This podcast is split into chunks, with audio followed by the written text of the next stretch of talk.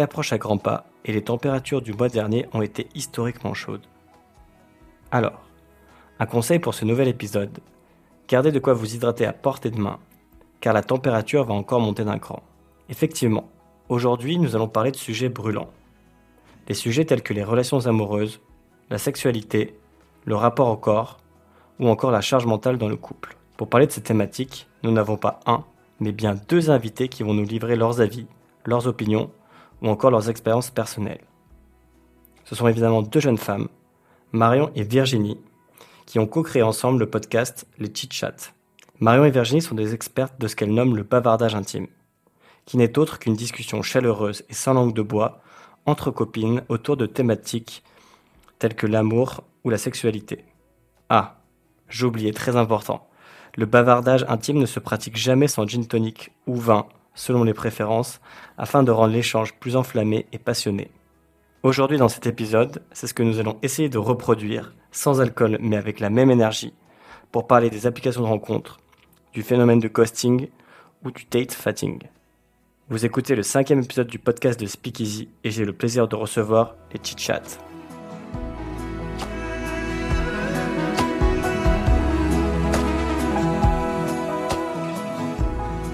Salut les filles, comment ça va Salut Clément, ça va très bien, merci. Salut, ça va super. Euh, bah écoutez, je vous remercie, ça va super aussi. Je vous remercie de bah, d'avoir honoré cette invitation pour pouvoir échanger euh, avec euh, moi aujourd'hui. C'est vraiment un plaisir. c'est la première fois en plus que je reçois deux invités, donc c'est super cool. Deux invités, mais à la base on aurait dû être trois puisqu'avant de commencer dans le vif du sujet, c'est vrai que je voulais préciser le fait que euh, donc, euh, votre podcast, les Chit Chat, vous l'avez co-créé à trois, du coup, avec euh, Caroline, qui malheureusement n'a pas pu venir aujourd'hui, enfin n'a pas pu se libérer. Ouais, malheureusement, elle est un peu prise en ce moment, donc on lui fait plein de bisous. C'est ça. On pense à elle. yes, et on espère qu'elle kiffera l'épisode. Ouais, c'est sûr. Comme je l'ai abordé en, intro, donc vous êtes des experts du bavardage intime. Est-ce que déjà, ma, définition du bavardage intime, euh, elle vous a convenu? Est-ce que vous auriez des choses à rajouter si ce n'est pas le cas? Euh, euh, bah, Moi, je bien préciser qu'on est experte de rien du tout. on partage juste nos expériences, nos réflexions. voilà, vraiment, le podcast Chit Chat, il n'a pas vocation à donner des, des conseils ou avoir une expertise en particulier. C'est vraiment juste euh, voilà, des conversations entre potes et, on n'est pas là pour donner des leçons. Bien sûr. Exactement. c'est vraiment une discussion entre copines ou même entre potes, hein, parce que des fois, il y a des garçons. Et euh, il n'y a aucune prétention de euh, trouver des solutions pour les autres et donner un œil d'expert. C'est vraiment des conseils de, de potes, comme nos potes peuvent nous donner quand on est en soirée. Quoi. Donc, c'est très J'allais dire surtout après quelques verres de vin, euh, voilà. c'est forcément des conseils très avisés, mais en tout cas, c'est notre expérience, on la partage et ça nous fait, ça nous fait rire. Ouais. Trop cool. Trop, trop cool. Et du coup, euh, pourquoi avoir choisi le nom de Chit Chat Par curiosité? Euh, bah alors, Chit Chat, ça nous est venu plus pour le, le, jeu de mots, en fait, tout simplement. Euh, on avait envie de créer un podcast où, on discute. En fait, on faisait beaucoup de soirées ensemble entre potes. On avait toujours des conversations, on digressait sur plein de choses. On, a, abordait forcément euh, les relations, euh, la sexualité, nos histoires. Et, et, on avait cette volonté de créer un podcast où on reproduisait un peu ces soirées animées où on a plein de choses à partager. Euh, donc c'était vraiment autour de la discussion et euh, voilà, bah, chit chat euh, en anglais, c'est ce petit small talk, le bavardage, ces petites discussions et chat pour le côté féminin, l'intime et côté un peu décalé. Voilà, mm. on adore l'humour. ouais, on essaye en tout cas d'être drôle. non mais ok, bah, je viens d'apprendre un truc parce que j'avais même pas ok le, cheat. Et... Chit chat. Ouais, Sur YouTube, petit chit chat. Allez. Les chit-chat make-up euh, et choses comme ça, bah, nous, c'est chit-chat euh, discussion d'âge de l'intime. ok, génial. Euh, bon, du coup, Marion, tu as commencé à un peu en parler, mais j'aimerais bien qu'on on prenne quelques minutes pour y revenir. Est-ce que vous pouvez, donc, pour les personnes qui, qui nous écoutent, qui ne connaissent pas du coup votre podcast, en dire un peu plus sur bah, du coup, le format, la durée, l'ambiance aussi, qui a l'air d'être hyper importante dans, dans l'enregistrement de vos podcasts. Comment ça se passe un peu quand vous recevez des personnes ou quand vous échangez toutes les trois? Euh, ouais, bah, je peux commencer. Euh, Virginie, tu compléteras.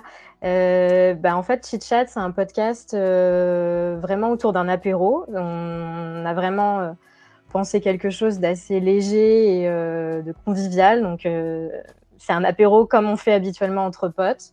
On enregistre sans fioriture, sans logistique très complexe parce qu'on on a juste un iPhone en fait. On enregistre avec le dictaphone de l'iPhone. C'est un peu du bricolage, mais aujourd'hui, on n'a pas trouvé une solution plus technique et qui nous permet de garder ce côté très spontané et naturel euh, mm. de l'apéro. Donc, on pose juste l'iPhone sur la table et on parle. Et euh, souvent, on a une thématique en tête. Euh, par exemple, on va parler de ghosting, on va parler de coup de foudre ou peu importe. Et, et, après, voilà, on parle. Et il n'y a pas de mm. plan, il n'y a pas de questions détaillé à l'avance. C'est vraiment juste une conversation entre nous. Chacune euh, partage un peu ses réflexions, ses expériences. Et, euh, et voilà, en fait, c'est très spontané. Euh, on y va un peu sans filer, quoi. Mm. Exactement. Et puis, au début, le premier épisode, on l'a enregistré, on était toutes les trois. Et en fait, on s'est rendu compte au fur et à mesure, des, selon les thématiques qu'on voulait aborder, que c'était cool si on pouvait inviter d'autres gens pour avoir d'autres expériences et d'autres conseils, d'autres points de vue. Et du coup, maintenant, c'est devenu un peu une habitude. En fait, à chaque épisode, on a des invités. Euh, voilà, des fois, on va être trois, des fois, on va être quatre, cinq. Je crois qu'on n'a jamais été plus de cinq, il me semble. Ouais, c'était le max. Ouais, peut-être cinq, c'est maximum. Et on avait invité des garçons, voilà. Et en fait, on essaie vraiment de trouver des thématiques. Ça, niveau thématique, on en a plein parce que c'est vrai que le sujet de du rapport homme-femme, des relations, de la sexualité, c'est un peu sans fin. Donc, c'est ça qui est bien. Mmh. Et puis du coup, chaque invité, euh, voilà, et chaque invité va apporter un peu son histoire et son expérience. Et, et, du coup, voilà, en fait, on va définir nos thèmes, on va trouver des gens qui veulent en parler. Ou c'est l'inverse, on trouve des gens qui ont un sujet et du coup, on leur dit ah bah tu voudrais pas participer à un épisode et, et voilà. Et après, on enregistre et, et c'est trop cool. Allez l'écouter. yes. Ouais, non, c'est carrément trop cool.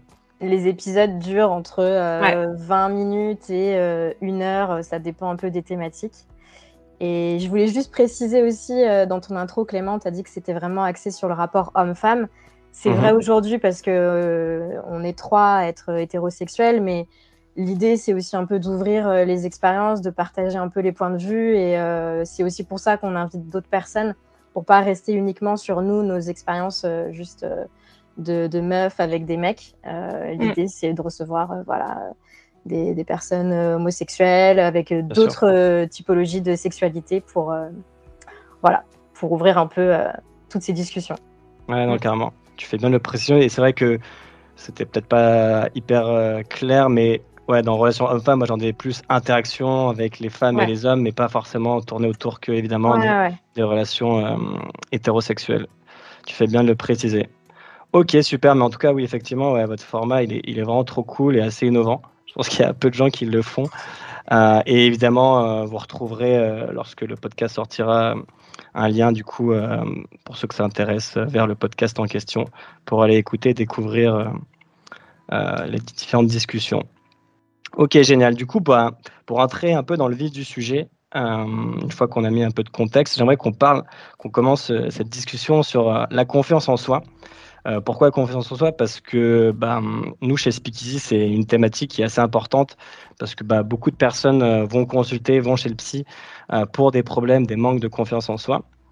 Et du coup, je voulais bah, avoir un peu votre avis sur la confiance en soi et notamment son rôle dans la séduction, la phase de séduction. Qu'est-ce que vous pensez du coup de la confiance en soi et de son impact lorsqu'on doit séduire quelqu'un? Euh, parce que pour moi, bah, séduire quelqu'un, c'est avant tout en fait un peu se vendre, se mettre en avant. Et je trouve que du coup, bah, c'est beaucoup du coup une question de de manque ou de euh, d'extrême confiance en soi qui va potentiellement séduire une personne. Donc voilà, je voulais votre avis par rapport à ça, ce que vous en pensiez, si vous trouvez que c'était vraiment important ou pas. Pour moi, la, confiance en soi, c'est quelque chose en effet qui est important, on va dire, dans la séduction, mais pas forcément, enfin, tout le monde peut séduire. Euh, en ayant confiance ou, non en soi. Enfin, moi, je sais que par exemple, j'ai confiance en moi, mais que depuis quelques temps. J'ai pas eu toujours très confiance en moi et ça m'a pas forcément empêché de, voilà, de m'amuser, de rencontrer des gens, de quand même réussir à séduire. Mais c'est vrai que euh, quand on n'a pas confiance en soi, ça va être plus dur. Euh, et je trouve qu'en fait, au fur et à mesure aussi du temps, euh, on apprend en fait à avoir confiance en soi avec bah, face à un, garçon en l'occurrence pour moi qu'on ne connaît pas. Bah, au début, on va être un peu timide, mais petit à petit, bah, on va réussir à se débloquer. Et c'est vrai que voilà, si on a confiance en nous, c'est sûr que la personne va être plus, enfin, on va être plus ouvert et on va avoir, on va plus vouloir prendre les devants, on va, on va plus être ouvert ouais, à la discussion et à, et à drague. Euh, et le manque de confiance peut nous, faire un peu peur. Du coup, on peut peut-être euh, voilà avoir plus de doutes euh, sur nous et sur notre capacité à plaire. Donc c'est sûr que ça aide d'avoir confiance en soi, mais pour moi pas du tout ça empêche pas du tout de pouvoir draguer, rencontrer des gens, se faire séduire. C'est juste que voilà, il faut arriver à lâcher prise et un peu se laisser amadouer par une personne qu'on ne connaît pas forcément et l'autoriser en fait à un peu euh, euh, apprendre à nous connaître, euh, même si on a un peu peur, voilà. Mais c'est sûr que voilà, tout le monde peut, enfin tout le monde peut rencontrer quelqu'un, même sans être une, experte de la confiance en soi. Et voilà, moi c'est mon avis sur ça. Et voilà, je sais pas, Marion, si toi tu as un autre point de vue. ouais, si, carrément. Et en fait, je trouve qu'au-delà de la confiance en soi, c'est ce qui est important, c'est aussi l'estime de soi. Euh, mmh. de se donner suffisamment d'amour à soi-même avant d'aller chercher l'amour chez une autre personne.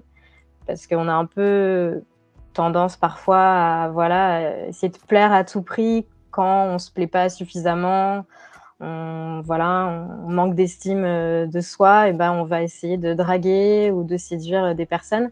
Et, et voilà, c'est peut-être un peu bête à dire, mais je trouve que de se concentrer un peu déjà sur soi, ça yes. permet de, bah, de prendre confiance et d'être plus à l'aise dans les relations. Okay. Donc, euh, d'abord, ouais, s'intéresser à soi et apprendre aussi à se connaître, euh, savoir ce qui nous plaît, ce qui nous plaît pas, euh, essayer de, de, mieux se connaître pour après être plus à l'aise avec dans ses relations avec les autres.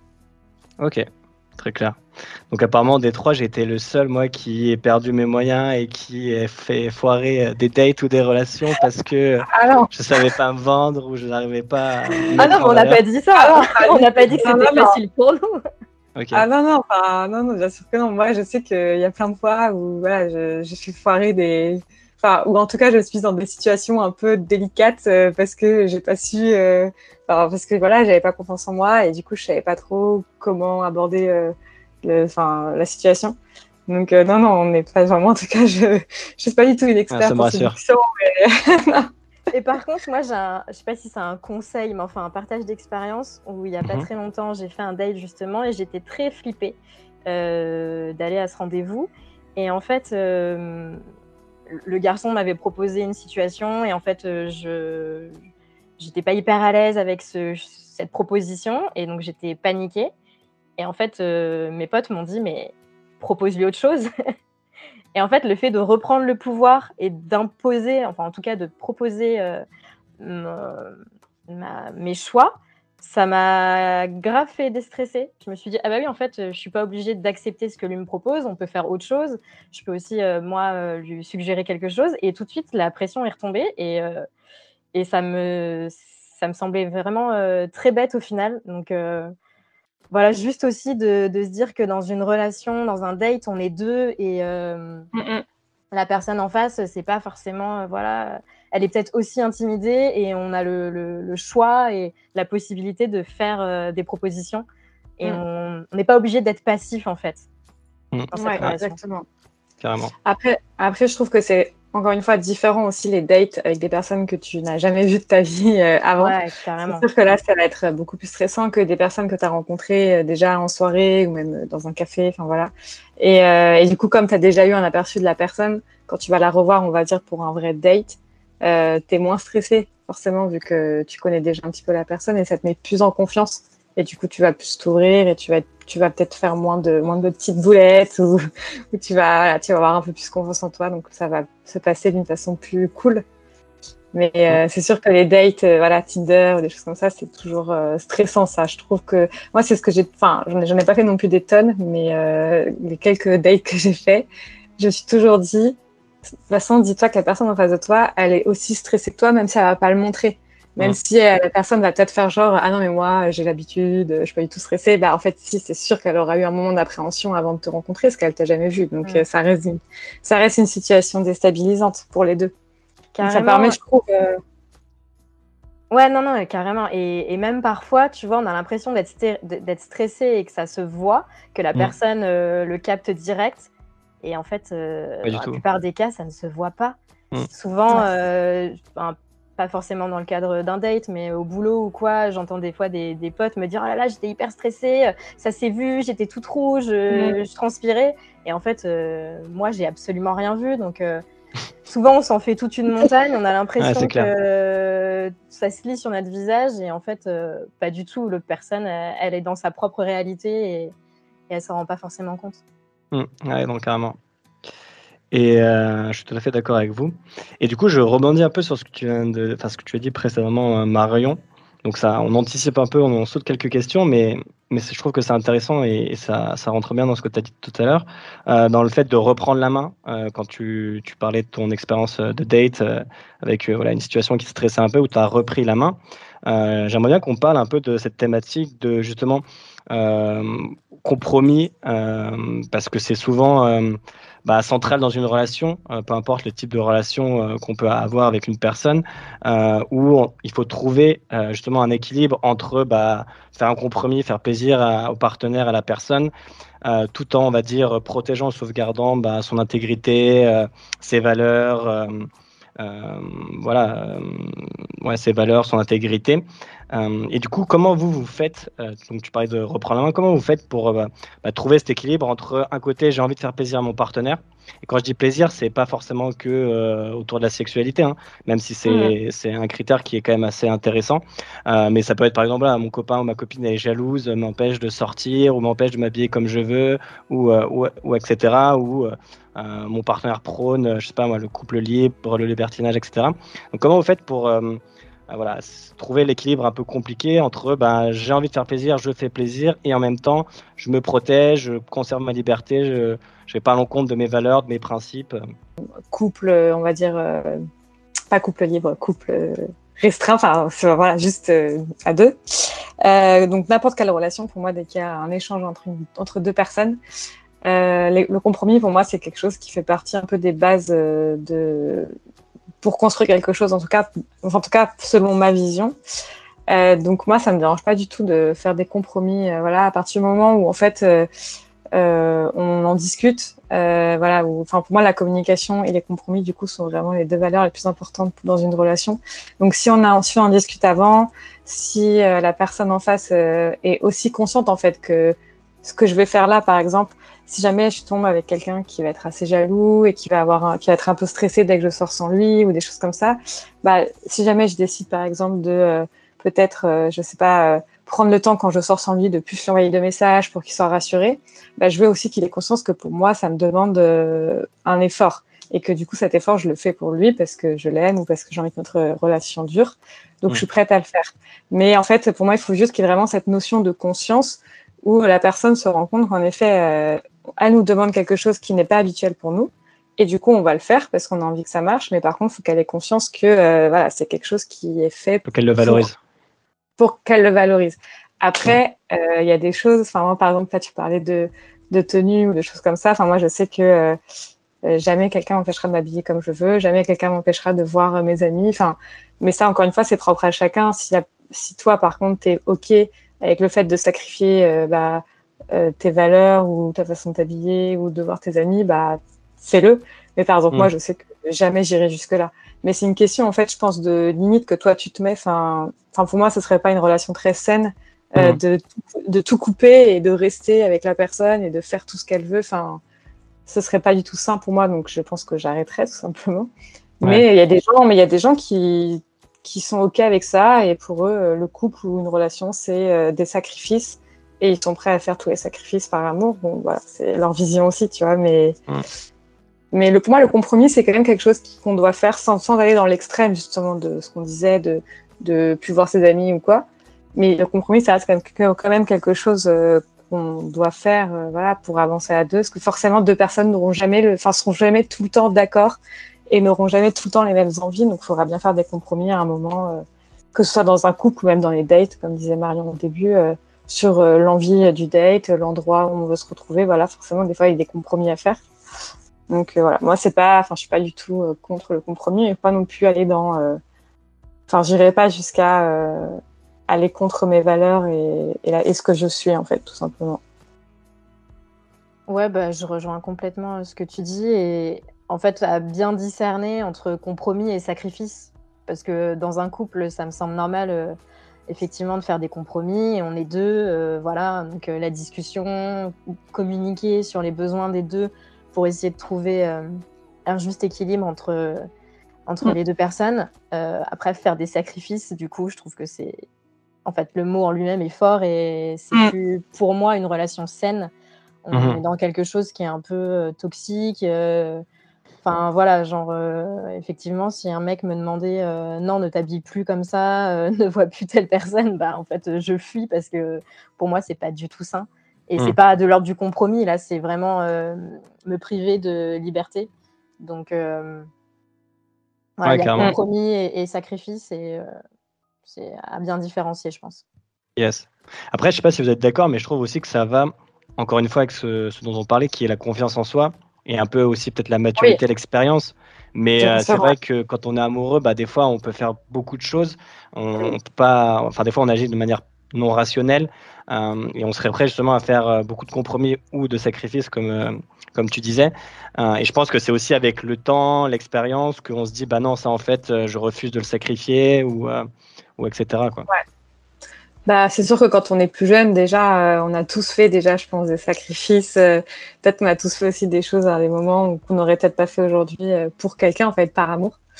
mais c'est sûr que oui, l'expérience et la, et la confiance en soi aident à savoir, en fait, si on, enfin, si on est prêt à aller jusque-là pour une personne ou pas.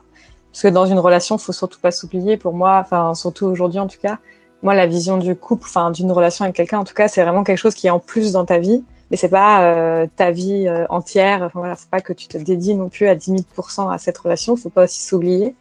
Et voilà, c'est pour ça que les sacrifices, euh, aller un peu à l'encontre de ce qu'on est, pour moi, c'est quelque chose qui est pas forcément très sain et, et ça fait qu'en fait la relation ne peut pas durer, en tout cas sur le long terme. Ouais, parce que souvent on parle de trouver sa moitié, comme si n'étais pas complet euh, tout seul. Et en fait, je trouve ça hyper triste. Euh, non, en fait, la personne euh, avec qui tu, vas être, ça va être juste du bonus. C'est d'ailleurs ce dont on parlait dans un épisode qui va bientôt sortir. c'est juste du plus, quoi. C'est pas cette, personne-là ne doit pas te compléter et, ouais, et t'apporter euh, la moitié de ta personnalité. Sinon, euh, enfin ouais, je, suis assez d'accord là-dessus. Quoi, faut pouvoir aussi exister par soi-même pour après justement ne pas attendre euh, tout de, de, cette personne qui va rentrer dans ta vie. Ou là, du coup, ça peut être malsain et tu peux accepter après des sacrifices ou, ou, renier tes valeurs. Ouais. ouais. ouais. carrément, je suis tout à fait d'accord. Et euh, du coup, pour revenir sur la confiance en soi et un peu clôturer cette partie-là, euh, quels sont vous bah, vos tips pour avoir davantage confiance en vous? Euh, Qu'est-ce que vous avez fait? Est-ce que, à titre personnel, par exemple, vous avez été amené à consulter un psy ou à, utiliser, je sais pas moi, des, médecines douces ou alternatives Quels sont un peu votre retour d'expérience par rapport à ça? Ouais, bah moi déjà par exemple, si, on met dans une mise, dans une mise en situation, enfin moi déjà, je suis quelqu'un qui a, enfin j'ai confiance en moi, mais je suis pas non plus une fille qui a extrême, extrêmement confiance en soi. Enfin voilà, je, je suis, quelqu'un d'assez timide, de réservé. Euh, voilà, je suis pas quelqu'un qui est très, euh, qui, qui, aime bien se mettre en avant tout ça. Donc on va dire que j'ai une confiance en soi un peu, euh, un peu en construction.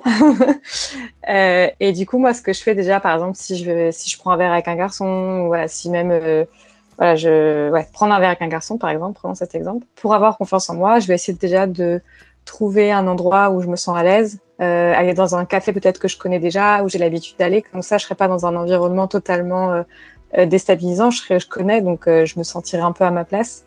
Et voilà, je vais essayer de mettre une belle robe que j'aime bien. Enfin, je vais essayer de me sentir belle déjà moi, de me sentir en confiance dans ma face, dans mon corps et dans ma façon d'habiller. Et après, je serai du coup forcément un peu moins stressée quand je serai face à la personne qui je prendre un café.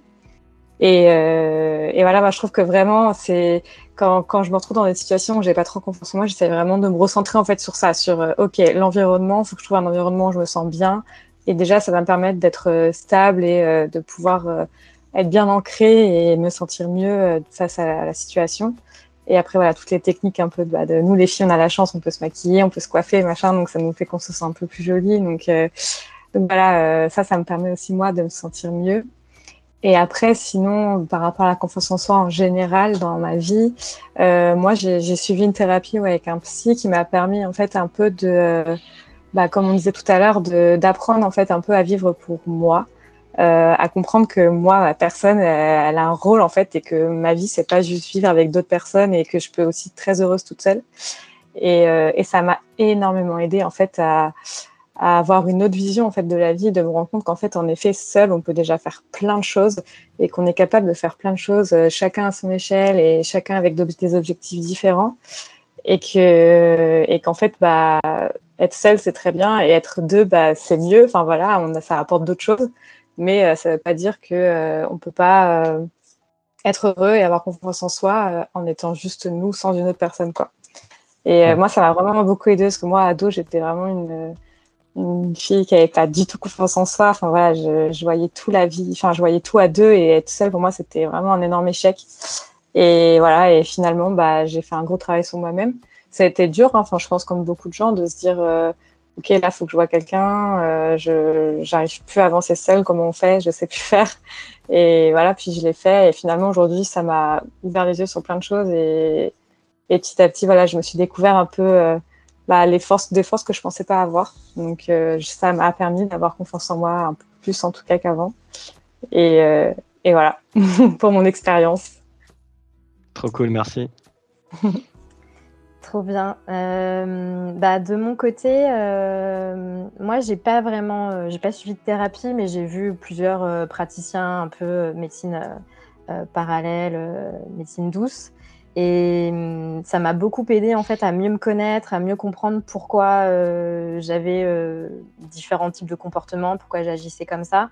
Et, je trouve que déjà mettre le doigt sur euh, des, choses qu'on fait, des schémas qu'on répète, juste d'en prendre conscience, en fait, ça permet de prendre du recul et après de les décortiquer et de voilà de s'en éloigner. Donc euh, juste euh, d'apprendre à mieux se connaître euh, pour la confiance en ça, la confiance en soi, c'est hyper lié, je trouve. Et après, pour prendre confiance, moi aussi de base, je suis pas du tout quelqu'un de sûr dans ma vie. je suis pleine de doutes, je me pose beaucoup de questions. Voilà, dans tous les domaines, je pense, dans le boulot, dans les relations amoureuses. voilà, je, suis sans cesse pleine de, pleine de doutes. Et ce qui m'aide, en fait, c'est euh, euh, un peu de, de, faire des petits pas, de prendre conscience que je, fais des choses euh, à mon rythme et que ce soit euh, voilà, de me mettre à mon compte en étant indépendante, bah, en fait, euh, en prenant du recul et en réalisant que aujourd'hui je vis de cette activité, bah, c'est trop bien et, et euh, voilà, ça me fait prendre confiance là-dedans dans les relations aussi, euh, j'avais jamais fait de date parce que je suis restée longtemps en couple. Donc, euh, dater pour moi, euh, c'était euh, à 30 ans, c'était genre euh, le, vraiment le, le, sommet, quoi. Ça me, ça m'angoissait. Et en ouais. fait, quand on le fait, on se rend compte que bah, c'est rien, quoi. Enfin, mm. Finalement, rien n'est très grave. On a toujours ouais. tendance à se faire une montagne de tout. Mm. Et quand on le fait, on se rend compte que c'est ok et, euh, ouais. et voilà c'est souvent les projections en fait notre mental qui nous dit euh, à quel point ça va être angoissant euh, qu'on va mourir que ça va être vraiment euh, hyper euh, enfin, ça va être l'horreur et, euh, et finalement après ça c'est jamais le cas donc aussi de, de, de, prendre conscience de tout ça de, de prendre du recul et, et de réaliser que on a toujours les capacités de le faire je sais pas ça peut aider ouais à prendre confiance. Totalement. C'est bien que tu parles de. Ouais. ouais. pardon. Tu voulais rajouter quelque chose, Virginie Non, non, je disais que prendre du recul, en effet, c'est hyper important et des fois, c'est dur de le faire tout seul. Donc, c'est vrai que moi, je sais que je parle beaucoup avec mes amis, ma famille et le fait d'en parler, en fait, euh, les gens ont une autre vision donc ils vont dire, mais attends, regarde la situation de cette façon, tu vas voir, en fait, euh, c'est plus simple. Mm. Et c'est vrai que des fois, nous, on est tellement dans, nos, dans notre vision et on est tellement perdu et tellement ouais, bloqué qu'en en fait, on voit pas bah, on voit pas que, enfin, on voit pas d'autres possibilités. Et le fait d'en parler, je trouve que ça débloque euh, bah, notre champ de vision et en fait on se rend compte qu'on a qu'en fait bah, tout va bien quoi. Enfin pas de panique.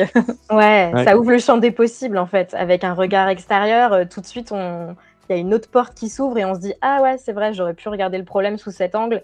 Et tout de suite ça me semble vachement plus facile à, à résoudre carrément bah, c'est parfait que euh, vos deux réponses sont parfaites parce que ça introduit la, prochaine thématique qui est du coup le, ghosting. Euh, pour ceux qui ne savent pas, le ghosting, c'est euh, le fait bah, d'arrêter d'avoir des nouvelles de la personne avec qui on était en contact de manière assez subite. donc vous avez parlé de s'en faire une montagne, de relativiser, de penser qu'on va jamais s'en remettre. C'est souvent un peu ce qui arrive lorsque ça nous arrive et qu'on, surtout quand on aime bien la personne. Donc voilà, on est une grosse perte de confiance en soi, on se fait souvent désespérer. Euh, du coup, quel est votre rapport vous au, ghosting? Euh, Comment vous pensez qu'il faut réagir? Est-ce qu'il faut justement relativiser, comme vous voulez dire? Est-ce qu'il faut le prendre à la rigolade? Est-ce qu'il est important de ne pas perdre la face? Est-ce qu'il euh, faut relancer la personne? Voilà. Quelles sont vous vos stratégies, votre avis, votre rapport par rapport à, ça? Bah, déjà, c'est une pratique horrible. Et vraiment, toutes les personnes qui font ça. Bah, Après, on l'a tous fait un jour, non? C'est ce que j'allais dire. je sais pas, je sais pas. Non, enfin. Parce que Après, il y, a plusieurs types de ghosting. Il y a ghosté et ghosté, mais quand même. Euh, et c'est pas forcément dans le cadre amoureux aussi. C'est-à-dire qu'on peut arrêter. Oui, oui, bien sûr. Ou dans un projet de groupe ou n'importe quoi, on peut arrêter subitement de, de donner des signes de vie, quoi. Ouais, mais bon, c'est un peu la facilité de disparaître comme ça et de ne pas donner d'explication. Euh, en tout cas, euh, je pense que pour les personnes qui ont déjà vécu euh, le ghosting ou qui un jour ou l'autre vivront euh, voilà, le ghosting, euh, je pense qu'il faut les rassurer en disant que c'est normal de se sentir comme une merde et de, se sentir, enfin de se remettre en question. C'est des émotions naturelles quand on se fait ghoster. On essaye de chercher à comprendre ce qu'on a pu faire de mal, si on a eu des paroles ou un comportement déplacé qui a pu générer euh, ce ghosting. Donc, sa première chose, c'est OK de ressentir ça, mais après, euh, c'est pas de notre faute, quoi. Enfin, la personne qui se fait ghoster est en aucun cas responsable euh, du comportement de, de, la personne. Et, et ouais, je, moi, je, je, trouve que c'est vraiment une pratique dure et qui remet beaucoup, beaucoup la confiance en soi en question. Enfin, c'est ouais, c'est vraiment c'est vraiment une pratique horrible, quoi. Enfin, je trouve qu'aujourd'hui, euh, les, les, gens euh, le font euh, assez naturellement, comme si c'était anodin, mais, mmh. euh, mais c'est pas rien. Et moi, je me suis fait ghoster dans une, une mesure vraiment très légère, parce que c'était pas du tout une relation de longue durée. C'était juste, voilà, après une soirée, un garçon que j'avais rencontré, qui du jour au lendemain m'a plus du tout répondu. Euh, et, moi, à ce moment-là, je sortais d'une longue relation. Donc, le ghosting aussi, je ne connaissais pas. C'était vraiment genre la découverte euh, des dates et de tout ce qui va avec.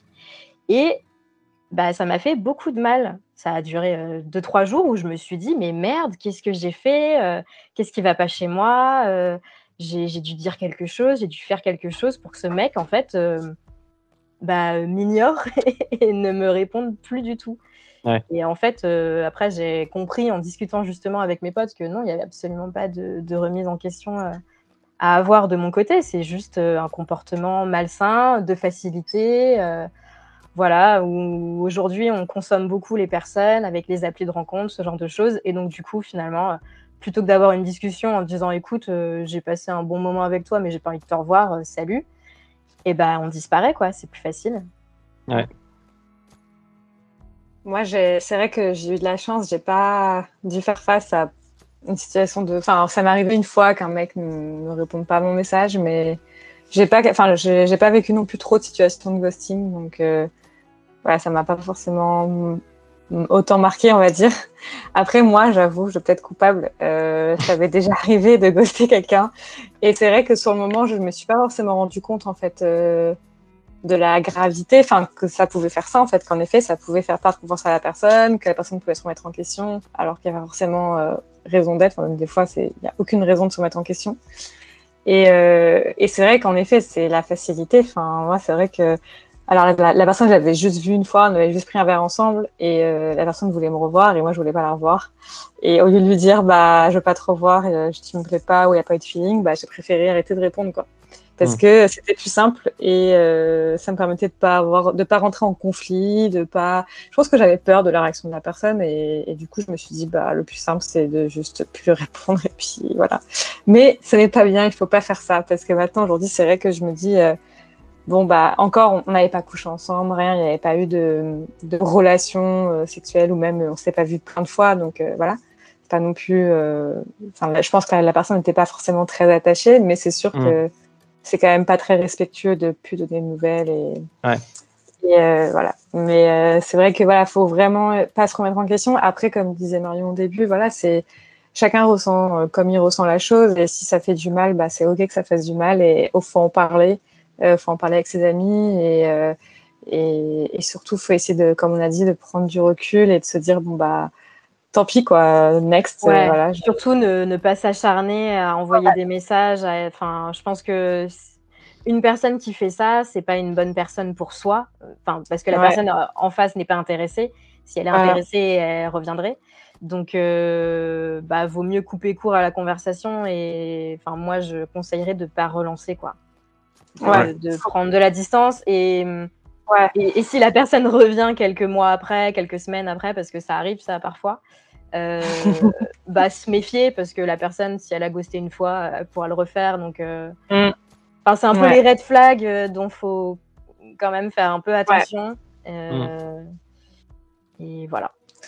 Après, moi, je trouve que, enfin, je sais pas si c'est prévu qu'on en parlait là, mais euh, enfin, en plus du ghosting, je trouve qu'il y a aussi cette, euh, cette situation de, du mec ou de la fille qui va mettre euh, quatre jours à répondre à ton message, euh, qui va vouloir mettre de la distance pour créer un peu une de tension ou je sais pas quoi, une attente.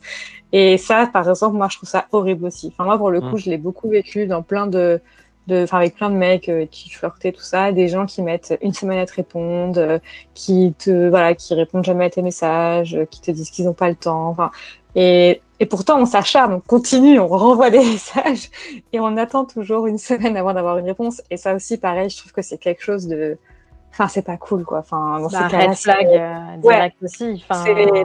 pas ça. Ouais. Clairement, si la personne elle a envie de te voir, elle va pas mettre euh, une semaine à te répondre. C'est ça. Et, ça dans une relation, pas, jamais sur quelque chose de, de bon, quoi. Mm. Ouais, totalement. Si la personne te fait galérer euh, dès le début, alors que normalement au début tu es censé euh, avoir envie de voir la personne tout le temps, enfin pas tout le temps, mais voilà, c'est censé être assez spontané et, et cool. Mmh. Si la personne commence déjà à te faire galérer parce qu'elle met 10 ans à te répondre à tes messages, euh, voilà, ouais, faut, faut, vite, faut vite partir. Je suis d'accord. Mais encore une fois, ça, je pense que c'est une pratique qui, enfin moi, de mon avis, je trouve présente chez les jeunes quand on est au lycée, au collège où il y a vraiment cette guerre d'ego et euh, tu as mis tant de temps à me répondre, bah, je vais mettre euh, pareil ou plus de temps, encore à te répondre. Et je pense que plus on vieillit, plus on grandit, plus on a d'expérience, de maturité, de recul, et moins ce genre de pratique arrive. Et, effectivement, si elle arrive, par contre, c'est encore plus, euh, comme vous l'avez dit, euh, attention, euh, relation à fuir, quoi. Ouais, ouais, carrément. C'est c'est un bon indicateur de, des relations qu'il vaut mieux éviter, je pense. Mais oui, c'est sûrement plus le cas chez les jeunes euh, où il euh, y a ces petites stratégies qui se mettent en place. Mais bon, ça existe aussi chez les plus vieux. Hein. Et du coup, tu parles d'indicateurs euh, pour les relations et d'indicateurs qui pourraient du coup faire fuir une personne. Est-ce que vous avez, vous, des indicateurs précis ou pas dans votre tête quand vous êtes euh, voilà quand vous abordez un mec ou quand vous êtes en plein date en vous disant ah bah voilà s'il fait ça ou il réagit comme ça ou il dit ça euh, ça c'est mort euh, ou pas du tout? Moi, c'est vrai que j'ai pas trop de. Enfin, je. Déjà, en fait, je suis déjà suffisamment assez stressée quand je prends un verre avec un gars que je vais pas commencer à me mettre des indicateurs, sinon là, c'est foutu. Euh, mais euh, non, moi, pour moi, déjà, le premier date, souvent, en plus, euh, bon, on est tous les deux un peu dans une situation un peu stressante, donc ça peut nous, arriver de dire des choses peut-être qu'on n'aurait pas l'habitude de dire ou de répondre voilà, à des questions alors que en temps normal, on n'aurait peut-être pas répondu comme ça. Donc pour moi, chacun a le droit à la deuxième chance. Donc même si au premier date, je vois qu'il y a peut-être eu des petits des petits faux pas ou des petites réflexions peut-être qui n'ont pas forcément parlé, bah voilà, je, je, donne toujours une deuxième chance. Après, euh... non, enfin non, en vrai, moi j'ai pas trop de. Enfin voilà, après voilà, si le mec après le date me, me, me répond pas, si je lui envoie un message ou si il met une fan à répondre, ça moi par contre c'est ouais. mort. Enfin, vraiment, moi ça c'est. Ouais ouais non, moi ça c'est mort. Mais sinon voilà, j'ai pas plus de. Enfin après, voilà, il faut qu'il y ait un feeling, il euh, faut que je sente quand même qu'il y a du respect de la part de la personne en face de moi, euh, qu'on soit tous les deux sur la même longueur d'onde, euh, voilà. Mais mmh. sinon, sinon, non, j'ai pas forcément de. Je mets pas trop d'indicateurs, voilà. Ok. Et toi, Marion? Pardon. non, j'ai pas de, j'ai pas d'indicateur en tête non plus. C'est vraiment au feeling avec la personne je vois comment ça se passe, mais oui, surtout euh, s'il y a du respect, de l'écoute, euh, si le mec est pas dans le jugement ou fait pas des chauds froids, euh, c'est voilà, mm. c'est la base. Après, tout, tout, ce qu'on vient de dire, en fait, ouais. le, le, truc des, des stratégies de dating, là, ça, c'est no way. Yes. Mm. Et du coup, est-ce que vous pensez que Là, on vient de parler un peu des, on de ghosting, euh, des, réflexions euh, qui peuvent ne pas, qui peuvent déplaire ou le fait de mettre du temps à répondre. Euh, donc, ce que je vais nommer du coup des déceptions, on va dire amoureuses ou sentimentales. Et du coup, pour se protéger de ces, déceptions, est-ce que vous pensez pas que, et du coup, se protéger aussi, protéger sa santé mentale, parce qu'on vient de le voir, ça, peut vraiment nuire à confiance en soi, et, etc. Est-ce que le meilleur moyen, c'est pas tout simplement bah, de mettre son ego de côté euh, et, de se dire bah c'est pas grave, euh, ça glisse sur moi, je m'en fiche. Euh, qu'est-ce que vous en pensez? Bah si sûrement, mais enfin bon, est-ce qu'on arrive à mettre son ego de côté comme ça aussi facilement? C'est vrai. Je suis pas sûre. Ça serait bien, ça serait l'idéal de se dire bah ça me touche pas, je passe à autre chose et et au final le problème c'est pas moi, c'est cette personne qui a des choses à régler avec elle-même. Mm. C'est ce qu'il faudrait faire dans un monde idéal, mais pour toi, c'est impossible? Ah non, je dis pas que c'est pas que c'est impossible, mais je dis que c'est compliqué de vraiment euh, faire abstraction de l'ego et de se dire euh, ça me touche pas. Mm. Yes. C'est euh, faut pouvoir prendre du recul, de de pas de pas se sentir visé en tant que personne, de pouvoir ouais, analyser les choses et ça c'est plus dur dans la pratique. Ouais. Surtout la première fois quand ça t'arrive, euh, ton ego, euh, clairement, enfin, tu ne mets pas de côté, quoi. Tu, tu, te poses plein de questions, tu, tu sais plus comment agir, quoi. Donc euh, après voilà, c'est avec le temps, je pense. malheureusement, bah, plus ça va t'arriver, plus tu vas savoir comment réagir, moins ça va t'atteindre. mais c'est sûr que la première fois qu'on se fait ghoster, clairement, on pense pas à mettre enfin, on pense pas à mettre l'ego de côté, quoi. On pense plus à se poser des questions et à, et à tout, tout, enfin, à douter de tout. Mm. Euh, donc pour moi, c'est quand même. Ouais, moi, je suis d'accord avec Marion, ça reste quand même quelque chose d'assez dur et, et je pense que c'est juste humain en fait d'être juste touché par euh, ce genre de situation. Et euh, il faut juste bah, voilà, apprendre à gérer ça et, et, arriver à passer à autre chose rapidement, quoi, parce que ça, ça en vaut pas la peine. Ouais. Et par contre, se questionner aussi sur le pourquoi ça nous touche, pourquoi mm. on est blessé, qu'est-ce que ça vient un peu titiller chez nous? Mm. Est-ce que c'est euh, de la honte? Est-ce que c'est un sentiment d'abandon? Enfin, tous ces trucs-là, en vrai, c'est hyper intéressant. Carrément. Des petites euh, psychanalyses maison, mais euh, juste de se questionner pourquoi, en fait, on a été, ouais, on a été touché. c'est pas mal pour apprendre à mieux se connaître et après à mieux réagir à ce genre de situation. Mm, tout à fait, ça en dit long sur nous-mêmes. Je suis tout à fait d'accord avec toi. Ok, donc on a parlé de date, on a parlé de rencontre, donc on est obligé d'aborder ben, les applications de rencontre. Euh, les Tinder et autres pour ne pas les nommer. Euh, du coup, vous, euh, question assez simple, est-ce que vous pensez que les, applications de rencontre, est-ce que c'est un frein ou est-ce que c'est un tremplin pour créer une relation amoureuse? Pour moi, c'est pas un frein. Enfin, alors moi déjà, je suis pas une friande d'applications de rencontre. J'en ai pas utilisé beaucoup. J'ai pas fait beaucoup de dates, voilà, avec les applis. Euh, je sais pas, c'est peut-être pas fait pour moi. Mais par contre, je suis pas forcément euh, contre l'idée de euh, rencontrer des belles personnes et je suis tout à fait ouverte d'esprit pour me dire qu'on peut tout à fait tomber amoureux de quelqu'un qu'on rencontre sur Tinder ou de vivre une relation chouette grâce aux applis. Donc, pour moi, c'est pas du tout un frein aux rencontres. Enfin j'ai plein d'amis qui ont fait des rencontres trop chouettes sans forcément être en couple pendant des années, mais en tout cas qui ont fait des rencontres trop chouettes et qui ont vécu des trop belles histoires mhm. euh, grâce aux applis.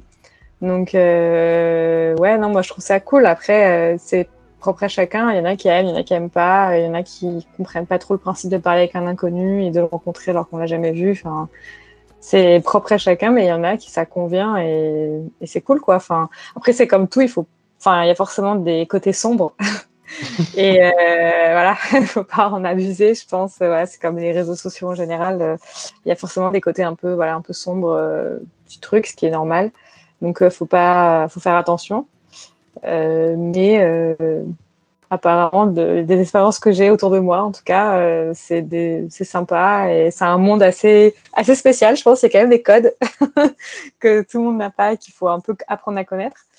Euh, mais euh, mais c'est cool. Enfin, pour moi, c'est une façon de rencontrer des personnes euh, de, de, façon beaucoup plus simple.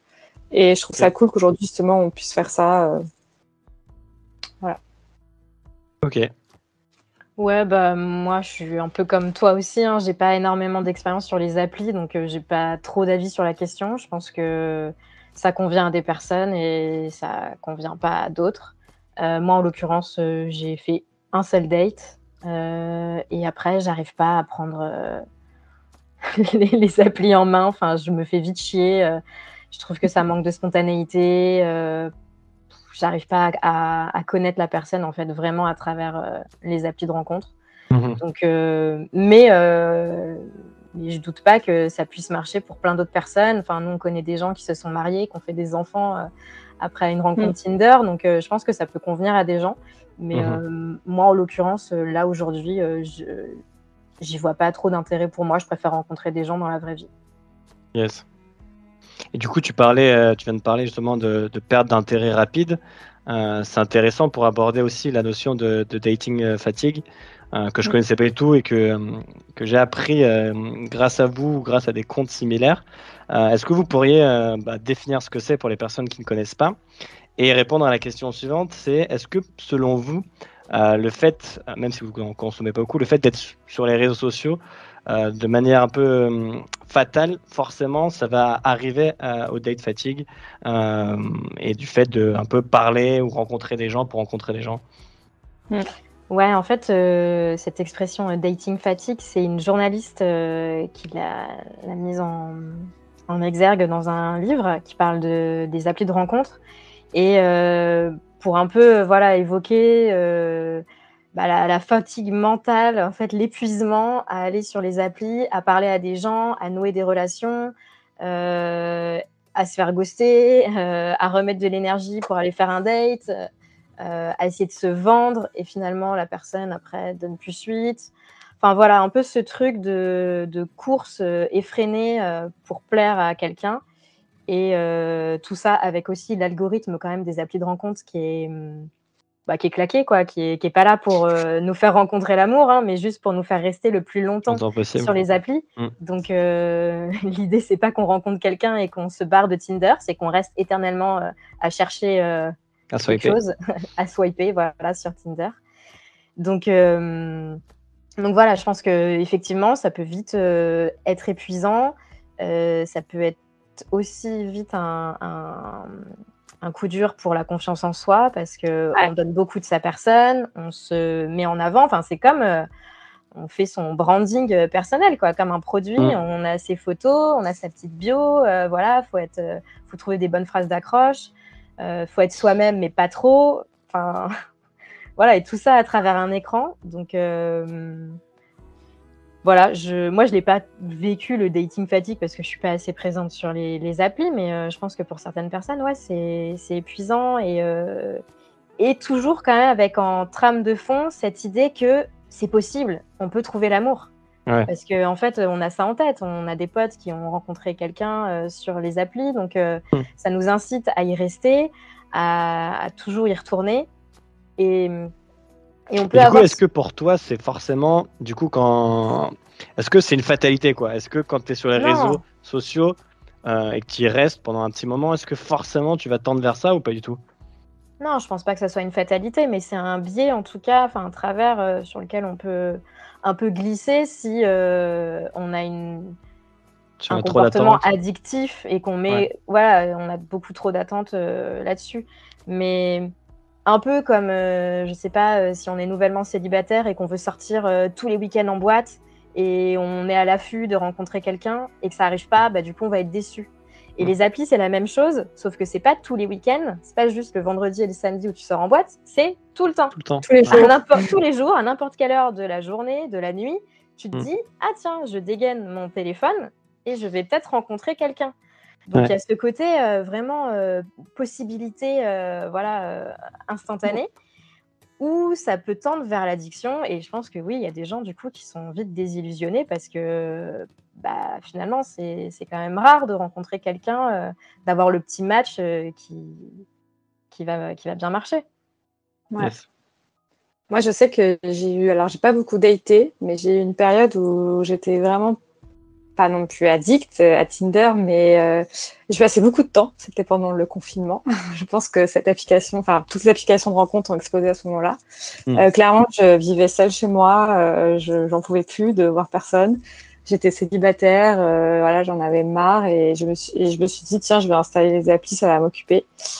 Et c'est vrai que, bah, en fait, je me suis retrouvée vraiment des soirées entières à juste swiper comme ça, à chercher, à, enfin et c'est vrai qu'en fait, ça me prenait énormément de temps. Enfin, sur le moment, je me rendais pas compte. Mais c'est après, euh, quand je me couchais, je me rendais compte qu'il était genre 2 heures du match, je me rendais compte que j'avais vraiment passé ma soirée à regarder les profils des gens, à liker, à pas liker, à envoyer des messages, à essayer de trouver des phrases d'accroche sur internet euh, marrantes pour engager une conversation.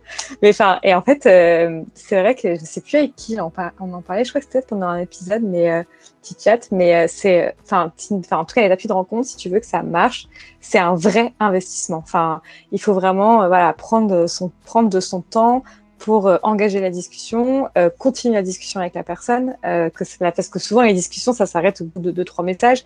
Et si tu veux que ça continue, bah voilà, faut faut trouver un sujet. C'est vraiment de l'investissement qui en plus n'aboutira peut-être à rien, parce que ça se trouve la personne va arrêter de te parler, ou ça se trouve toi t'auras jamais envie de la voir. Et du coup, c'est un peu du temps perdu, je trouve. Donc c'est pour ça que je disais au début, il y a forcément des côtés sombres. Pour moi, c'est ça, c'est c'est que je trouve que comme tous les réseaux, toutes les applis, on peut vite mmh. s'y perdre et perdre notre temps en fait dessus, alors qu'en fait, à la place de ce temps où on va passer peut-être trois heures à swiper, on pourrait être dehors en train de se promener et rencontrer quelqu'un dans la rue. Enfin, c'est très mignon dit comme ça, mais ça arrive pas tout le temps malheureusement. Mais mais je trouve que voilà, faut pas tomber dans les dans les travers de euh, je passe mes soirées à ça, euh, mes journées à ça. Enfin, moi, je sais que vraiment dès que je recevais une notif, euh, je regardais. Enfin, c'était mon ma petite activité du confinement, quoi. Mais je pense comme beaucoup de personnes. Et ça m'a ça m'a fait rire. Hein. Je me suis bien tapé des barres, mais au final bah, j'ai vu, en plus, au final, j'ai vu aucun de ces gens-là euh, dans la vraie vie, parce que quand, quand tout a rouvert, euh, j'avais aucune, aucune envie de prendre un verre avec un mec que je ne connaissais pas, je voulais juste revoir mes potes. Donc, euh, du coup. Oui, parce que voilà, tu n'avais pas vraiment noué de relation, non.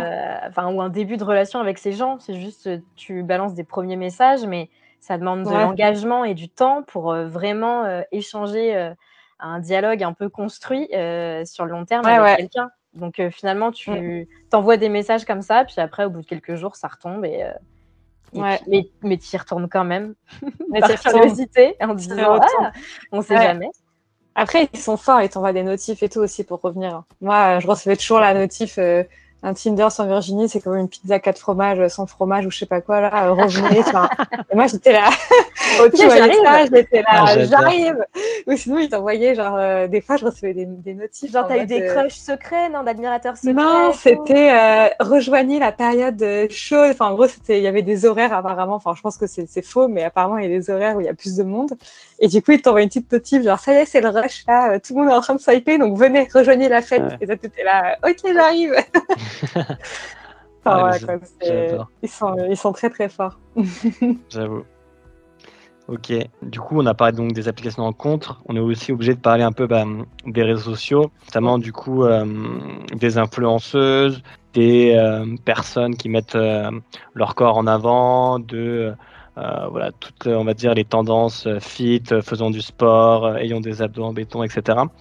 vous, du coup, comment vous gérez justement euh, vous qui êtes présente sur les réseaux sociaux euh, et qui en plus évolué dans le, dans le monde du digital, comment vous gérez un peu bah, ce rapport euh, au corps de la femme de manière générale Comment vous faites aussi par rapport à vous personnellement Quel est votre rapport au corps quand vous, voilà, je sais pas si vous suivez des, des fit girls ou si vous voyez des influenceuses poster leur corps comment, vous faites Quelles sont vos, vos stratégies euh, et même au-delà de votre cas personnel, comment vous gérez par exemple le regard d'un partenaire, euh, euh, etc.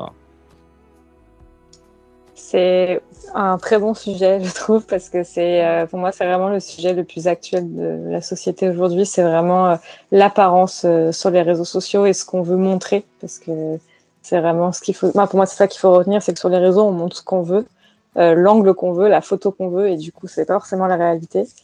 Et moi, je sais que euh, j'ai eu une grosse période quand j'étais un peu plus jeune où je suivais énormément de comptes de filles qui faisaient du sport, euh, qui mettaient des photos d'elles en maillot, enfin voilà. Et c'était à la base, je suivais ces comptes pour me motiver. Mmh. Et euh, en fait, ça m'a. Enfin, je sais qu'aujourd'hui, j'en suis maintenant plus beaucoup parce que euh, ça m'a vraiment fait vraiment du mal, enfin sans m'en rendre compte, hein, sur le moment je me rendais pas compte, mais en fait ça m'a beaucoup plus complexé qu'autre chose. Et après je, enfin je dis pas forcément que c'est mal les filles qui font ça parce que je pense vraiment qu'il y a plein de comptes qui font ça d'un, enfin à la base c'est vraiment pour motiver les gens et, et pour les pousser à bouger et à se sentir dans leur corps. Mais en fait quand il y en a trop, c'est comme ce que j'ai dit tout à l'heure, en fait quand c'est dans l'excès, euh, ça peut finalement te complexer et te rendre mal. Et, euh, et, moi, je sais que vraiment, je, aujourd'hui, j'essaye de fuir le plus possible ces comptes un peu trop axés sur l'apparence parce que, euh, parce que, en fait, on sera jamais comme les personnes qu'on voit sur Instagram. Enfin, c'est, on sera jamais comme elles, même si on va se mettre à fond dans le sport, même si on va bien manger. On pourra euh, être mieux nous dans notre corps, mais on sera jamais comme ces personnes-là. Et, euh, et c'est ça ce qui est difficile en fait à comprendre, je trouve, c'est que bah en fait, les, ce qu'on nous vend entre guillemets sur les réseaux sociaux euh, on n'aura pas le résultat euh, qu'on nous montre en photo, quoi. C'est pas possible parce que c'est pas la même personne. On est tous différents, donc on a nos corps. Et euh, je sais que moi, du coup, pour revenir à la question, je même aujourd'hui encore, c'est compliqué à gérer, je trouve, ce... cet aspect des réseaux sociaux. moi, j'ai, comme je disais au début, je fais une, une confiance en soi qui est en construction. donc, je, voilà, tout ce qui va être rapport au corps, c'est quelque chose qui reste encore un peu compliqué pour moi. Et du coup, bah, plus je m'éloigne de ces gens qui ont un physique euh, parfait, avec des guillemets, encore une fois, parce qu'on nous montre ce qu'on veut, mm. bah, mieux, mieux je me sens. Parce que du coup, euh, voilà, je, je, me, je, me, sens moi avec mon corps, je me compare pas, parce que moi, du coup, je me comparais énormément. Euh, il y avait même une période où j'avais imprimé des photos de filles que je suivais, que j'avais collées sur mon frigo, en mode je veux être comme elles. Quoi. Enfin, c'était vraiment parti très très loin. Et je pense que je suis vraiment pas la seule. Enfin, malheureusement, mm. beaucoup de gens, je pense, sont dans ce cas-là. Et, euh, et ouais, je trouve que c'est très très dur. Et moi, c'est vraiment une des choses qui me fait un peu peur pour les générations futures, c'est que je me dis, moi aujourd'hui, j'ai 27 ans, donc euh, j'ai quand même cette, ce, recul qu'on peut avoir à 27 ans. Mais quand tu as 15 ans et que tu es en pleine de crise d'ado, euh, que tu pas du tout confiance en toi et que ton exemple, c'est euh, les réseaux sociaux avec euh, bah, des filles qui sont parfaitement bien foutues. Et enfin, comment tu arrives à construire avec ça, je ne sais pas. Et moi, mon conseil serait vraiment du coup de suivre de moins possible de comptes qui te rendent mal et euh, d'essayer de se détacher un peu de ça et de garder en tête que sur les réseaux, on te montre ce qu'on veut et, la majorité, c'est vraiment l'angle ou la lumière euh, qui a été travaillée pour euh, te vendre le rêve. Quoi. Et, euh, et voilà, après, ma relation, mon corps aujourd'hui, bah, c'est j'essaye de m'accepter comme je suis, de travailler quand même, de faire du sport, de bien manger pour me sentir bien dans mon corps, parce que voilà, c'est ce qui permet moi de me sentir bien, mais c'est pas une obligation. T'es pas obligé de faire du sport, t'es pas obligé de manger healthy. Enfin, si tu peux manger comme tu veux et tu fais le sport que tu veux, si t'en fais pas, c'est ok. Mais moi, je sais que c'est moi, faire du sport, c'est ce qui permet de me sentir un peu forte et du coup de me sentir bien dans mon corps. Euh, et après, quand je rencontre un garçon ou quoi, bah, c'est vrai que je vais avoir forcément une petite appréhension. Euh, au début, par rapport à mon corps, je me demandais toujours si je suis assez bien ou pas. Mais du coup, bah, je vais essayer de me mettre toujours, bah, comme je disais au début, dans des tenues où je me sens bien, où je me sens jolie, et ça va me permettre de m'accepter et, de me sentir plus à l'aise. mais c'est très très dur. Je trouve que c'est un sujet qui est vraiment très complexe et, je pense qu'il y a beaucoup de filles et de garçons aussi, parce qu'on n'en parle pas assez, mais les garçons aussi peuvent être très complexés à cause des réseaux sociaux. Et c'est un sujet vraiment, je pense, qui n'est pas du tout fini et, je pense que malheureusement, on va pas forcément aller dans le mieux avec ça dans le futur. Désolée, c'est pas très optimiste. non, mais c'est vrai que bah, nous, on n'a pas grandi euh, à 12 ans avec Insta, donc euh, à la limite, on, a pu prendre quand même du recul, même si euh, à notre âge, ça peut quand même faire des dégâts. Mais, mais ouais, je te rejoins complètement sur le fait de, de suivre des comptes qui nous font du bien. Et à une époque, moi, je suivais quand même beaucoup d'influenceuses sport, fitness, machin, nutrition, Elsie. Et en fait, euh, voir euh, que des, des, des, plats hyper sains toute la journée, euh, que des culs hyper lissés, des meufs avec des abdos et tout, en fait, ton cerveau, il assimile ça comme la réalité. Et du coup, quand tu te regardes après dans le miroir, forcément, il y a un peu une dissociation. Quoi. Tu te dis, merde, qu'est-ce qui va pas chez moi? Je suis pas comme ces meufs. Donc, c'est. Ouais, je trouve que la consommation excessive d'images comme ça, qui en plus n'est pas la réalité. Enfin, comme tu disais, euh, les influenceuses, elles choisissent la bonne photo, le bon angle, la bonne lumière, c'est retouché. Euh, on les voit pas euh, affaler sur le canapé avec leur bourrelet, tu vois, en train de bouffer des mm. chocs à pic. Ça, bien sûr, elles le montrent pas. Donc, il y en a quelques-unes quand même qui, le font. Bien sûr. My Better Self, Louise Augéry, voilà, elle essaye un peu de, de montrer voilà, ce côté plus vrai mais ça reste hyper euh, minime. Et, et, ouais, du coup, moi, il y a, y a, quelques temps maintenant, j'ai fait un gros tri sur Insta. J'ai vraiment euh, arrêté de suivre tous ces trucs euh, de corps un peu parfaits pour suivre plutôt des comptes voilà, d'influenceuses lifestyle qui me plaisent, de comptes cinéma, enfin de trucs voilà, qui m'apportent des choses. Et, et j'essaye aussi, avec beaucoup de mal, de moins aller sur Insta. Parce que je sens que c'est pas sain pour ma santé mentale. Je sens mhm. que vraiment euh, d'aller voir, d'aller perdre mon temps euh, sur les stories de tout le monde, des fois on est perdu dans son feed euh, et en fait on a passé une demi-heure sans s'en rendre compte. Mm. Donc ça, j'essaye un peu le matin maintenant de, de mettre une limiter. Ouais, en fait, je me réveille et je me dis, je prends pas mon téléphone. D'abord, je vais soit faire mon sport, soit prendre mon petit déj, enfin lire un livre, j'en sais rien, mais j'essaye de me faire une demi-heure, une heure sans téléphone. Et mmh. quand je le fais, je sens que ça me fait énormément de bien. Et pareil le soir. J'essaye un peu de couper avant d'aller me coucher. Mais c'est pas facile, en fait. Et, mmh. et en, plus, on le fait vraiment par réflexe. Plein de fois, je me, je me rends ah compte que j'ai pris mon téléphone, j'ai ouvert Insta, mais il n'y a pas eu d'acte conscient. C'est juste mmh. l'habitude. Genre, tiens, qu'est-ce qui se passe sur Insta? Euh, Donc, Moi aussi, euh, des fois, je prends. Des fois, moi aussi, je prends, je prends mon téléphone. Des fois, je prends mon téléphone, tu sais, pour euh, à la base envoyer un message ou répondre à un message. Et en fait, je mm. me retrouve à ouvrir Insta, TikTok, tous les réseaux possibles et imaginables. Et euh, je sais même plus en fait ce que je voulais faire. Et des fois, j'oublie de répondre. Enfin, c'est un enfer. Mais ouais. ouais. Ça c'est déjà de s'en rendre compte, de se dire ok bon là clairement je sens que je passe beaucoup trop de temps sur les réseaux sociaux et ça me fait pas du bien. Bon bah essayer de voir un peu ce qu'on peut mettre en place et essayer de limiter quoi. Mais mais c'est pas facile. Toutes ces applis elles sont faites encore une fois pour euh, pour te rendre accro. pour nous rendre accro ouais. donc mm. euh, on y retourne. Ouais. carrément ok génial. Merci pour vos réponses en tout cas. C'était super clair. Euh, bah, du coup pour conclure cet échange j'aimerais qu'on parle aussi d'un sujet qui est très à la mode qui est la charge mentale. On entend beaucoup parler. Euh, donc pour ceux qui savent pas, donc la charge mentale, c'est euh, ça soit, on l'associe souvent à la femme, et c'est vrai qu'on va dire globalement, euh, ça touche les femmes, mais ça peut aussi toucher les hommes. ne faisons pas de, division entre les sexes, de généralité exactement. mais du coup, voilà, la répartition de la charge mentale dans les couples, dans les relations, j'aimerais avoir votre avis. Est-ce que pour vous, c'est vraiment un débat actuel en 2022 Est-ce qu'il y, y, a vraiment une charge mentale euh, sur vos épaules euh, quand vous êtes en relation avec des mecs, etc. ou pas? Euh, ce que vous en pensez. Et j'aimerais aussi savoir ce qui, quelles sont les. Ce qui serait intéressant de savoir quelles sont les charges mentales qui sont pour vous rédhibitoires dans une relation. Voilà, un mec ou une meuf ne fait pas, n'est pas capable de faire, d'assumer Est-ce que pour vous, voilà, des choses qui, qui sont des no-go ou pas? Bah, genre un mec qui me demande de faire sa lessive ou de lui faire à manger, oui, c'est un énorme no-go. Clairement, ça va pas, ça va pas le faire. Mhm. Mais ouais, enfin, en tout cas, la charge mentale, bien sûr que c'est un sujet hyper actuel et il y a encore beaucoup de choses à faire aujourd'hui.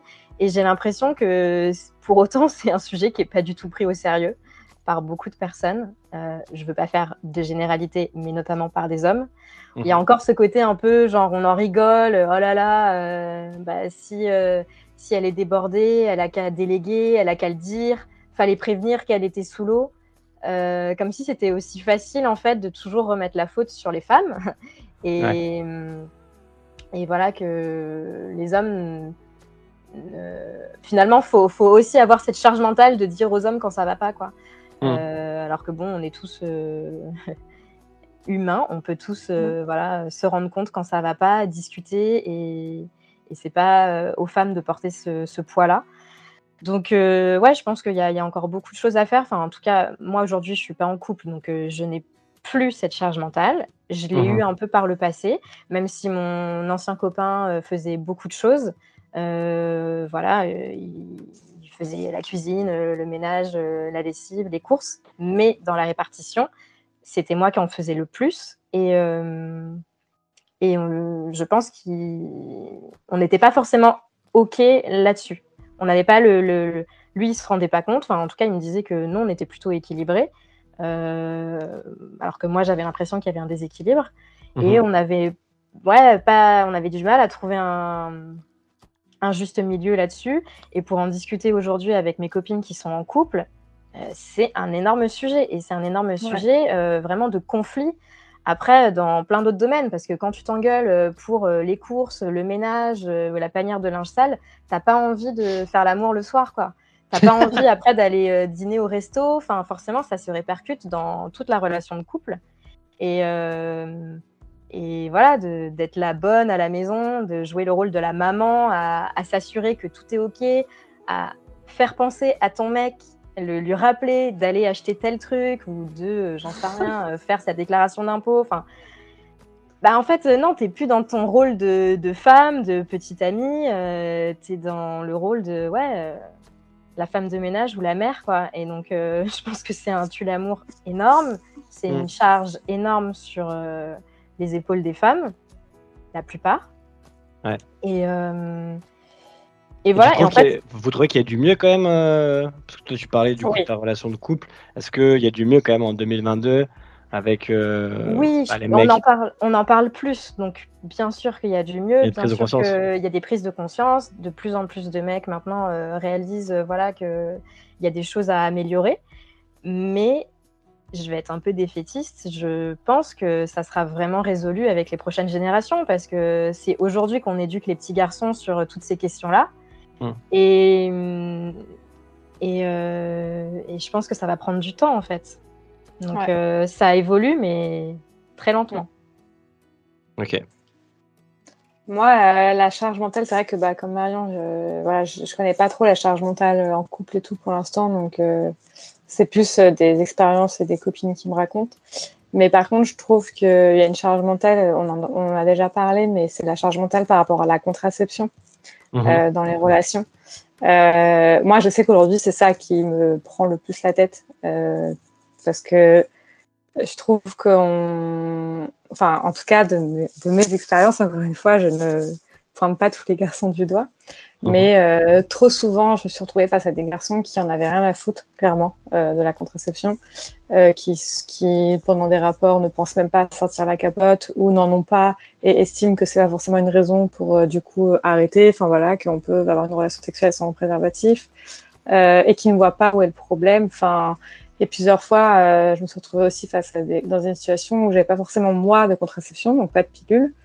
Et, euh, et, ça, par exemple, bah, les garçons étaient un peu en mode, bah, c'est pas grave. Enfin, enfin, ils voyaient pas du tout où était le problème, quoi. Alors, encore une fois, je pense que c'est pas non plus une majorité, mhm. mais euh, c'est vrai que je trouve que dans tout ce qui est contraception, les femmes, malheureusement, parce que c'est comme ça, c'est nous qui tombons enceintes, c'est nous qui du coup portons euh, le bébé, mais je trouve qu'on a une charge euh, mentale assez importante euh, parce que c'est tout le temps à nous de penser voilà à quelle contraception prendre. Si on prend la pilule, bah à pas l'oublier. Euh, si on l'oublie, c'est nous qui avons le stress, même si la personne en face aussi peut être stressée, mais c'est pas pareil. C'est pas elle qui risque de tomber enceinte, donc c'est pas le même stress. Mmh. Euh, si, on, si on a du retard dans nos règles, bah on va être stressé. Enfin, et moi je sais qu'aujourd'hui par exemple j'ai pas de contraception et euh, je sais que bah c'est toujours un petit stress voilà quand je rencontre quelqu'un parce que que je suis pendant un rapport sexuel parce que bah, si je tombe pas face à un garçon qui est assez euh, euh, compréhensif et qui va prendre les choses en main, bah, c'est tout de suite compliqué. Quoi. Enfin, voilà, c'est tout de suite, on rentre dans le débat de on met, on met la capote ou pas, enfin, et c'est relou. Quoi. Et, euh, et je trouve que dans, voilà, aujourd'hui, dans la contraception, maintenant, je sais qu'ils font des tests pour que des hommes aussi puissent euh, prendre la pilule, par exemple, et tout. Donc ça évolue, donc c'est bien. Mais euh, c'est vrai que les femmes, c'est on, on, porte trop ça, quoi. Et c'est c'est très lourd, je trouve. En tout cas, moi, de mon point de vue au quotidien, c'est quelque chose qui prend beaucoup de place. Et, et en fait, sans demander aux hommes de porter la charge contraceptive, parce que on avait déjà parlé dans un, ancien épisode, mais euh, c'est notre corps. Donc, effectivement, on est sûrement plus rassuré à endosser euh, cette euh, charge.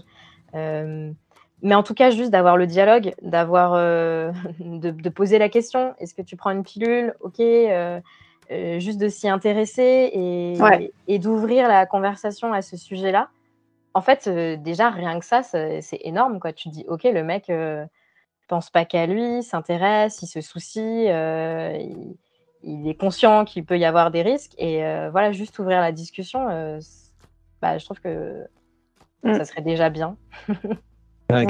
C'est triste de se contenter que de ça, mais c'est déjà, déjà un grand pas. Moi, je suis sûre qu'il y a.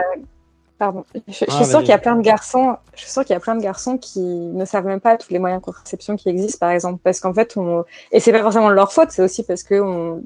voilà, l'info ne vient pas à eux, on leur communique pas, leurs parents leur ont peut-être pas expliqué. Enfin, et du coup, bah, c'est vrai que je trouve ça déjà aberrant. Enfin, je veux dire, la contraception pour moi, c'est à deux, même si oui, c'est la femme qui va potentiellement porter un enfant, mais c'est à deux que ça, que ça doit en tout cas enfin les, deux les deux enfin les deux sexes doivent être au courant en fait euh, des solutions qu'on a et c'est vrai que je enfin je suis sûre je vais à couper que la majorité des garçons ne connaissent même pas euh, tous les moyens de contraception à part euh, la pilule et le préservatif et, le stérilet à la rigueur voilà quoi et, et tu vois ça pour moi déjà c'est pas normal enfin pour moi la contraception ça devrait être un sujet qui devrait être abordé euh, voilà, euh, autant avec les femmes qu'avec les hommes et de la même façon en fait, pour que les deux soient au courant euh, de, de, tout ce qu'on a comme solution et que ce soit moins un sujet féminin mais aussi un sujet masculin. Ouais, je suis tout à fait d'accord. Je pense que c'est aussi la, une grosse partie du problème, c'est que aujourd'hui, malgré une prise de conscience, je pense, des hommes notamment sur la charge mentale, la société, à travers ben, l'éducation des garçons, des enfants, tout ce qu'on apprend à l'école, euh, est faite pour que cette charge mentale, elle reste du côté féminin, quoi. Euh, et je pense que c'est aussi ça le problème, c'est que même si voilà un mec euh, essaye de faire bah, la part de son du boulot et même plus, comme tout est construit sur le fait que ça doit être la femme à la femme de porter cette charge mentale, euh, il y aura toujours un déséquilibre inhérent à cette condition-là. Et, euh, et, même quand dans les faits, il n'y en a pas, euh, la femme, comme on l'a habituée à se dire il faut que je pense à, elle sera toujours dans ce stress, dans ce est-ce qu'il a pensé à ça, est-ce qu'il a fait ça, et c'est à mon rôle à moi de me, de me soucier de checker qu'il a bien pensé ou qu'il a bien fait ça. Quoi. Ouais, je sais pas ce que vous en pensez. Non, non, mais si, je suis, moi, je suis tout à fait d'accord. Euh, de toute façon, euh, le déséquilibre aujourd'hui, c'est parce qu'en effet, dans l'éducation, euh, on a été, voilà, il y a des choses qui ont été faites différemment selon les femmes et les hommes. Et je pense que pour ça, pour que ça change, comme disait Marion, ça va mettre des générations. Et en effet, ce sera pas notre génération. On va, enfin, même si les choses avancent, voilà, même si ça n'a rien à voir avec l'époque de nos parents déjà, mais euh, ou de nos grands-parents encore pire. mais euh, voilà, ce sera, je pense, nos enfants, voire petits-enfants, et j'espère qu'ils auront euh, la chance ou de voilà que la charge mentale soit euh, que ce mot en fait n'existe même peut-être plus, peut-être que voilà que les deux personnes dans le couple ou dans les relations soient à égal et que que ce soit au niveau de la répartition des tâches ménagères quotidiennes ou de la contraception, que tout soit au même, et pour à la même égalité. Parce que nous, on n'est pas dans une situation où on a des enfants, mais euh, pour avoir des, des amis voilà, qui sont mères, là, c'est un autre level de charge mentale aussi. hein. Ouais. Et, euh, et notamment euh, parce que le congé maternité euh, euh, n'est pas équilibré avec le congé paternité. Je sais plus Ouais. à combien de semaines on est passé en France, mais c'est encore vraiment trop minime. Et donc c'est la femme, encore une fois, qui assume euh, Mm. bah, toute la charge de, du bébé dans les premières semaines. euh. On est passé à 16 Voilà. semaines, je crois. L'équivalent de C'est un quasiment mois. 3 mois. Bah. Non, je crois quasiment. Ah bah, les femmes, les, les femmes c'est trois mois. Non, Et les mecs, c'est passé à trois semaines. Un. C'est un mois. Un mois un mois. Ah, ok, pardon. Ouais. Bah, confirmer, mais en tout cas, avant, c'était dérisoire. Je crois que c'était. C'était trois jours. Ouais, mon Trois père, c'était trois jours qu'il qu'il avait pour ses, pour ses enfants. Ouais, mais là, dernièrement, c'était pas genre 7 jours ou 5 jours, hein, une semaine. Je crois que c'était, deux semaines, même pas. Et, Ouais. euh, et là, on est passé à un mois, il me semble. Ah, ok. Mais c'est vrai que c'est vrai que voilà, au bout d'un mois, le, Un le, mois, le mec euh. est censé retourner travailler, quoi, tu vois. Et, et en fait, encore une fois, j'en ai parlé il y a pas longtemps avec un gars qui, enfin un gars, enfin bref, quelqu'un qui venait d'être papa. Et, euh, et même pour les même pour les, les, les garçons, je veux dire, c'est difficile de laisser leur bébé au bout d'un mois. quoi. sûr. Enfin, ils en ont pas du tout envie. Et encore une fois, on ne met pas du tout la pierre sur le mec qui va retourner travailler, parce que de toute façon, il n'a pas le choix, faut qu'il y retourne. Mais même pour eux, en fait, c'est dur parce que laisser un bébé de un mois seul avec sa femme, enfin, on sait très bien comment c'est en plus de gérer un, un nourrisson au début euh, tout seul, c'est très compliqué. Bah voilà, la, le, garçon il retourne travailler, mais en fait il pense qu'à son bébé toute la journée, il pense qu'à sa femme et la finalité c'est d'être avec eux quoi.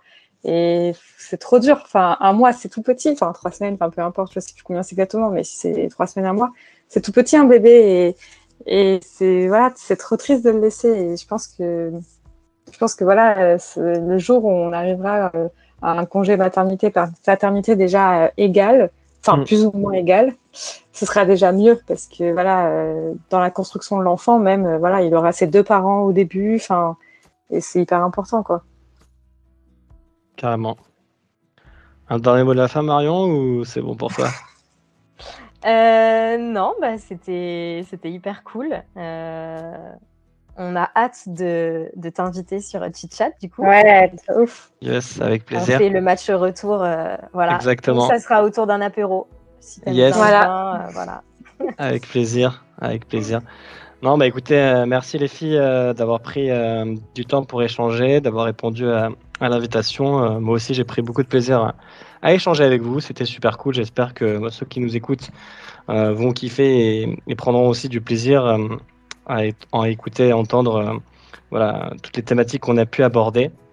Euh, en tout cas, merci beaucoup. Vous avez Merci écouté donc euh, le cinquième épisode du podcast de Speakeasy et je vous dis à très bientôt.